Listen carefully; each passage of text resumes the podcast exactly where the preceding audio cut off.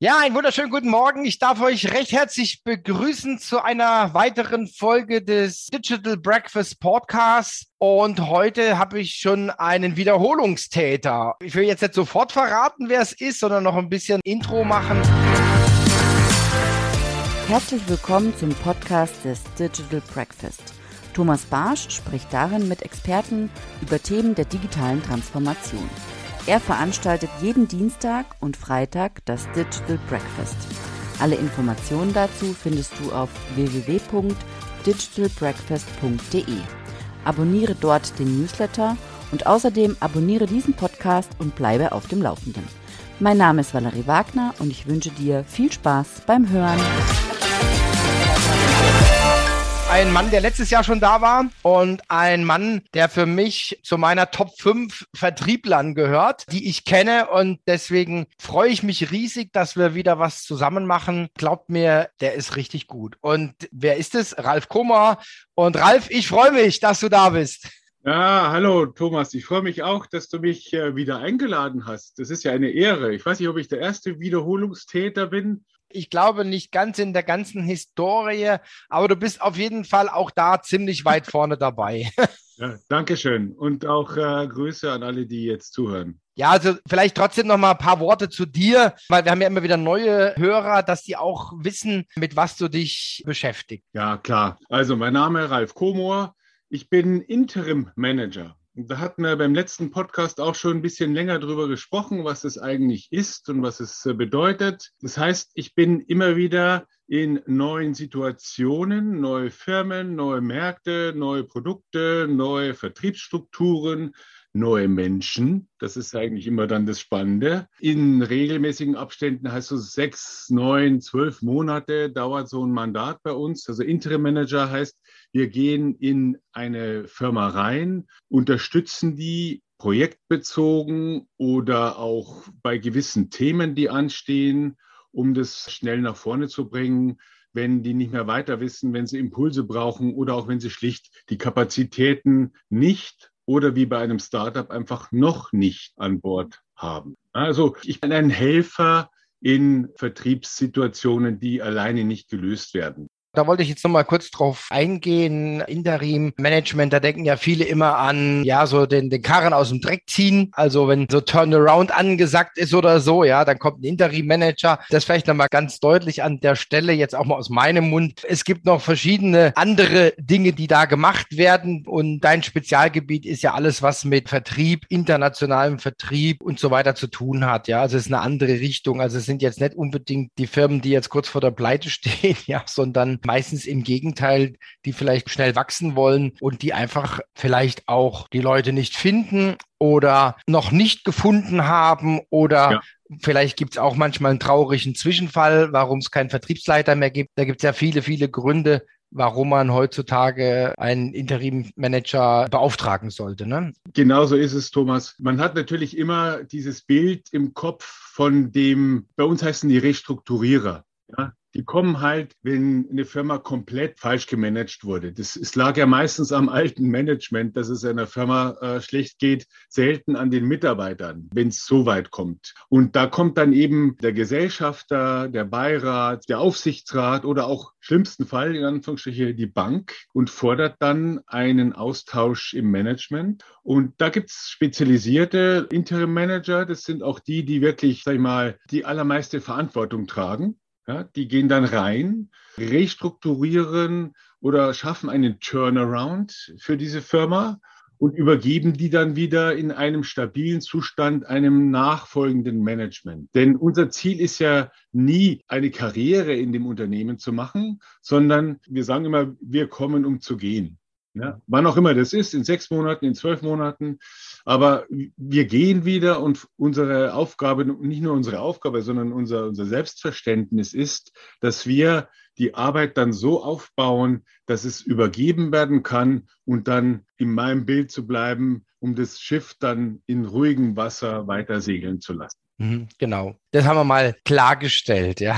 Eben mein Thema ist Business Development, Geschäftsentwicklung, national, international oder auch einfach äh, neue Produkte in, innerhalb von einer Organisation mit einem neuen Team nach vorne bringen.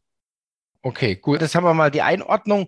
Letztes Jahr war es ja schon bei uns, da hatten wir über Global Key Account Management geredet, auch eine ganz, ganz spannende Disziplin. Wir haben ja gesagt, die Königsdisziplin im Vertrieb ist, wenn es dann international und global wird, ja. Und wir haben uns dann da zwischenzeitlich dann, wir sind ja immer regelmäßig im Austausch und im Kontakt. Und dann hast du erzählt von deinen Mandaten 2021 und dann haben wir so ein bisschen drüber geredet und dann sind wir auf das Thema Vertrieb in Startups gekommen.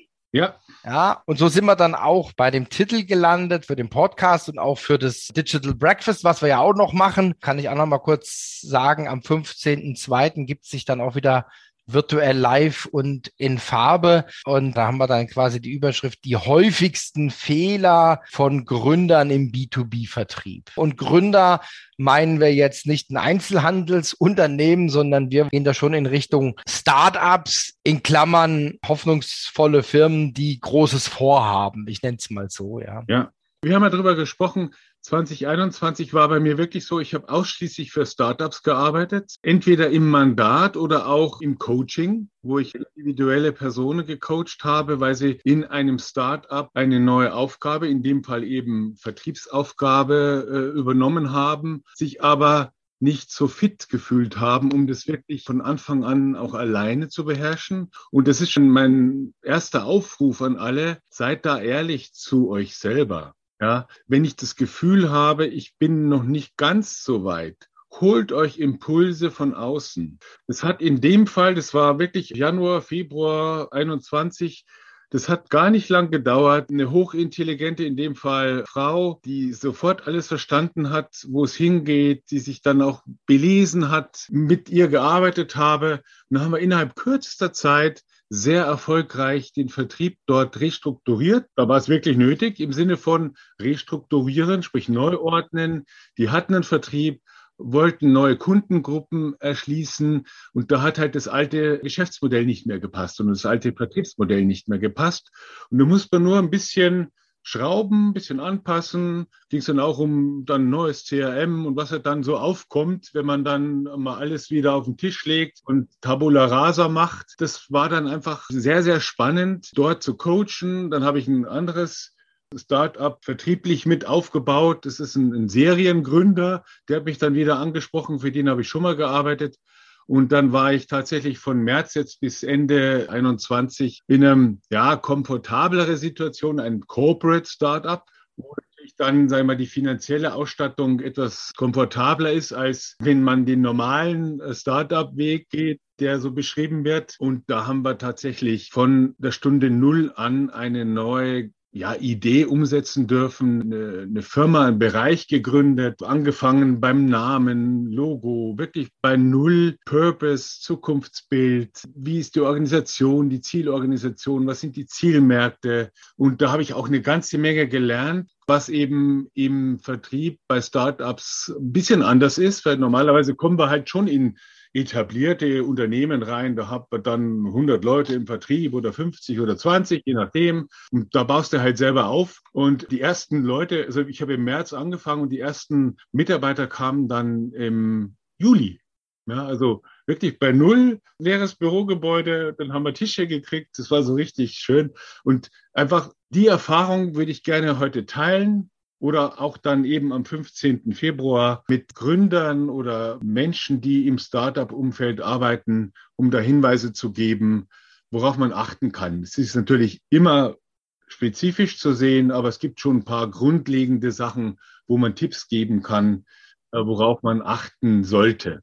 Ja, also da steigen wir ja gleich nochmal ein. Startups insofern interessant, du hast es ja auch schon mal angeteasert, also beauftragt zum Beispiel über den Investor je nachdem, wer dann der Investor ist. Wenn du sagst, der Corporate Startup, also so ein Spin-off quasi, dann ist es sicherlich was anderes, als wenn jetzt zum Beispiel auf Investoren vom freien Markt dahinter sind, ja, also die dann sagen, okay, Exit is the game, ja, also wir kaufen die und nach drei Jahren, maximal fünf Jahren stoßen wir die ab. So dieser typische Spruch, bloß nicht zu früh verkaufen. Ja, also muss ja auch den richtigen Zeitpunkt dann erwischen. Also das sind so die unterschiedlichen Perspektiven, wie man dann antreten kann. Wir wollen natürlich nicht alles verraten, aber vielleicht mal so der ein oder andere Grund, warum es vielleicht dann doch ein bisschen anders ist, was nicht so klappt. Ja, vielleicht steigen wir da mal ein. Ja, was mir eben jetzt im letzten Mandat so bewusst geworden ist, wenn du in einen neuen Markt gehst, ja, hast du ja A, natürlich noch keine eigenen Vertriebsstrukturen.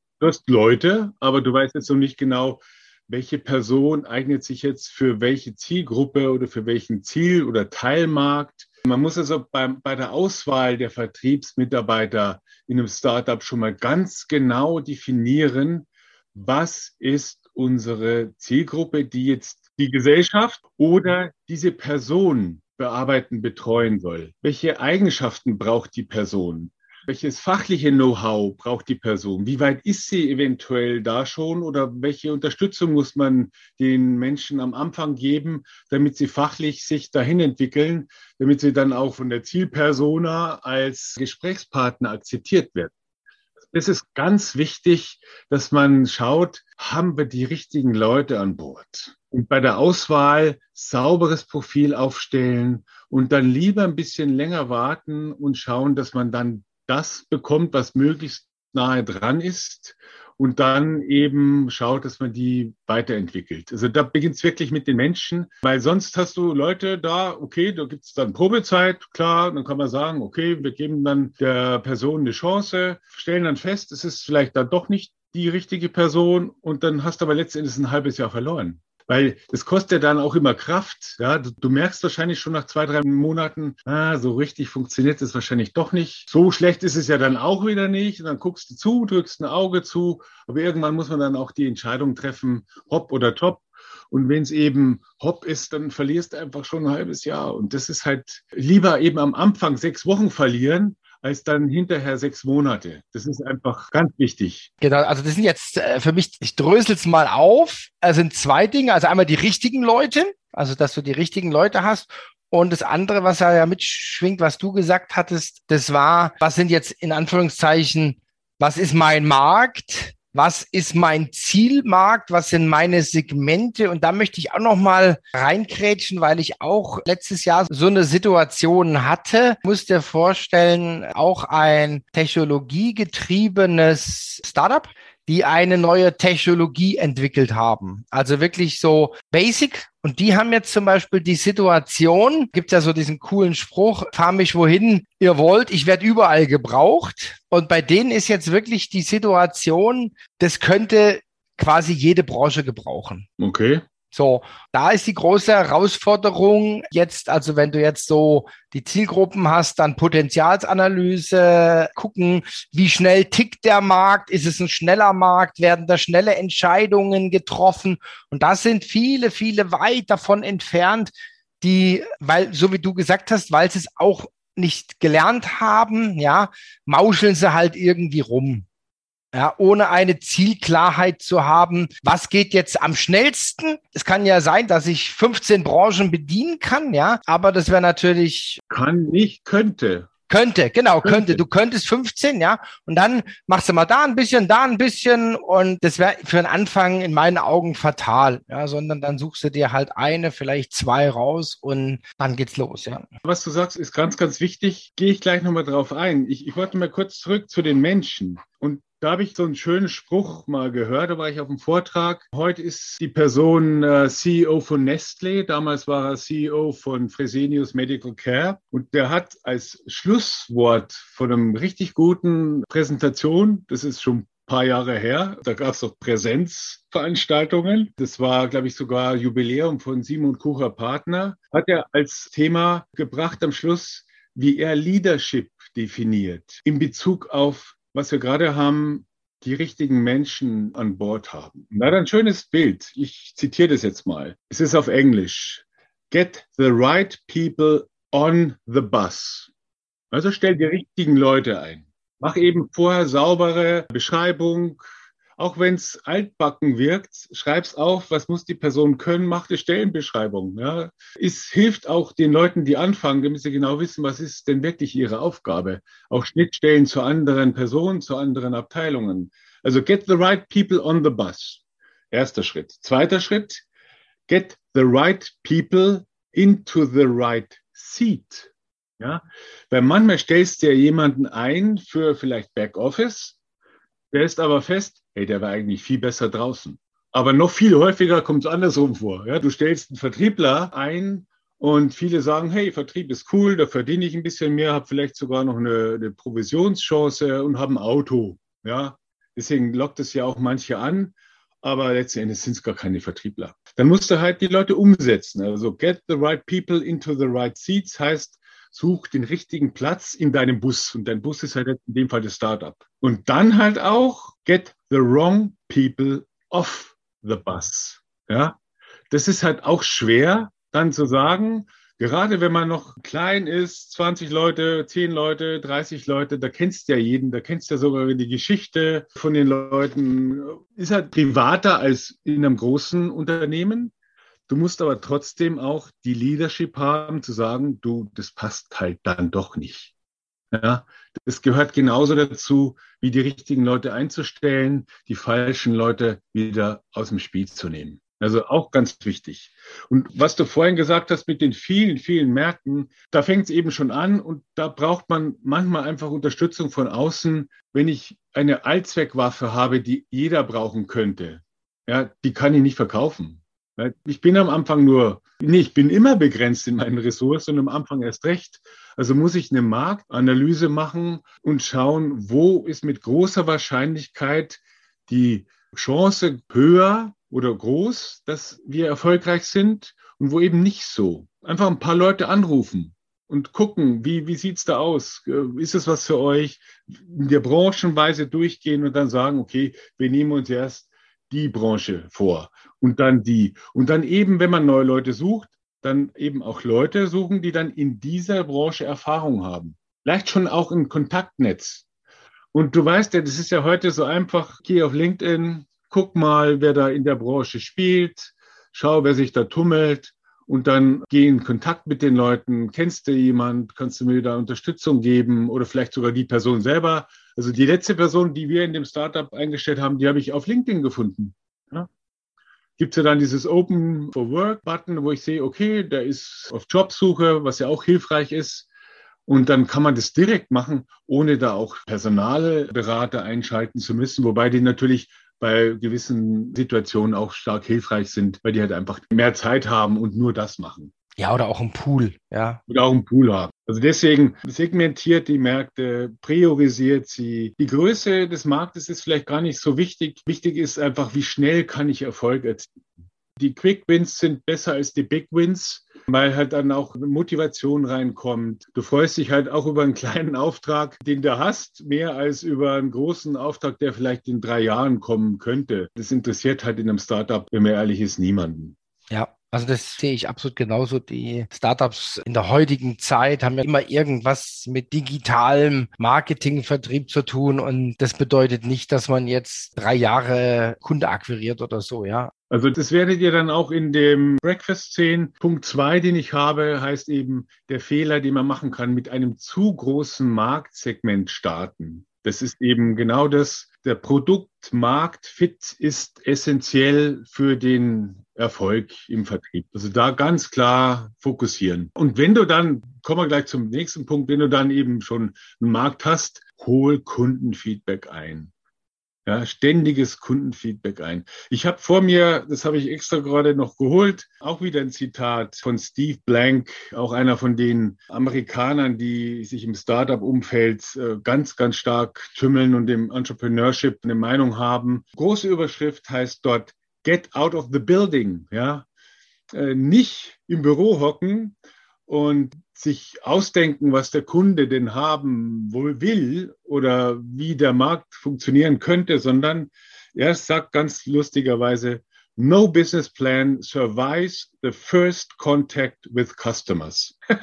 ja, du machst einen Businessplan und dann gehst du zum Kunden und stellst fest, oh, der braucht es ja gar nicht oder der braucht ja was anderes. Und wir haben, glaube ich, vorgestern schon drüber gesprochen, wie sich Sachen dann einfach ändern. Du bist der Meinung, du hast die tolle Idee, das tolle Schlagwort und die Zielgruppe kann überhaupt nichts damit anfangen.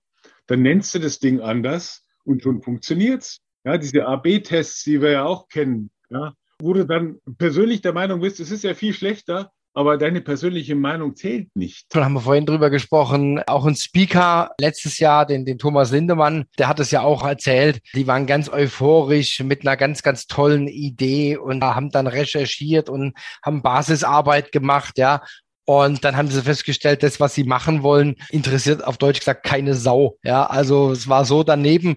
Aber sie haben halt dann die Basisarbeit äh, genutzt und haben gesagt, okay, aber das, was wir jetzt ein halbes Jahr gemacht haben, was haben wir denn für Erkenntnisse? Ja, und dann kam quasi das, das wahre Produkt raus, was sie heute machen. Ja. Ja, und da muss man einfach dann sich selbst gegenüber auch so ehrlich sein und offen sein und es zulassen. Ja, dass man sagt, okay, die Idee war gut, aber sie kam nicht an oder sie ist vielleicht auch zu früh. Ja, kann ja sein, dass da der Markt noch ein bisschen braucht. Und dann muss man halt sich wirklich den Spiegel vorhalten und sagen, okay, Leute, wir glauben immer noch daran, aber unser Feedback von den Kunden ist dieses. Deswegen schauen wir, dass wir da ein, ein Produkt entwickeln, was wir verkaufen können. Also man muss das andere ja nicht ganz abhaken, sondern man kann es ja weiter beobachten und gucken, wenn die Zeit noch nicht reif ist, dann ist man vielleicht vorbereitet, wenn die Zeit reif ist, ja. Was ich da jetzt so wahrgenommen habe, wenn man sich jetzt mal das Zoom anschaut zum Beispiel, ja, die ja explodiert sind jetzt durch die Pandemie, und wenn man sich jetzt mal die alten Player anschaut, ja, die es ja schon seit 20 Jahren gibt, ja, also mit Webmeeting, GoToMeeting und wie sie alle heißen, und die haben sich in meinen Augen, haben die sich die, die Butter vom Brot nehmen lassen ja, weil dann kam dann so ein Shooting Star von 0 auf 180. Einfaches Produkt, wird ständig weiterentwickelt. Also das ist jetzt, glaube ich, auch wieder ein Beispiel aus der jüngsten Vergangenheit. Ja, und wir sind ja mittendrin, wie dann auch ein Startup, wenn man es mal als Startup deklarieren möchte, aber dann den etablierten, in Anführungszeichen, ja, den Markt äh, wegnehmen, ja. Reduktion am Anfang ist ganz, ganz wichtig. Und ich bin ja schon in einem gewissen Alter, du kannst dich vielleicht auch noch erinnern, jetzt, ihr mögt mir verzeihen, ein wirklich uraltes Beispiel. Ich weiß heute noch, wie ich das aller, allererste Mal die Google-Suchmaske gesehen habe. Davor gab es nämlich eine Suchmaschine, die hieß Alta Vista. Die alten Säcke können sich vielleicht noch erinnern. Und es war eine Seite, da, da wusstest du gar nicht, wo du hinschauen musstest. Da waren so viele Sachen, und irgendwo konntest du dann deinen Suchbegriff eingeben. Und irgendwann kam Google und die ist einfach heute noch so. Ja, da ist eine weiße Seite mit einer schwarzen Box und dann tippst du was ein und dann kriegst du eine Antwort. Ja, also Reduktion bis zum Maximum sozusagen. Macht es so, macht es ganz einfach, nicht zu kompliziert.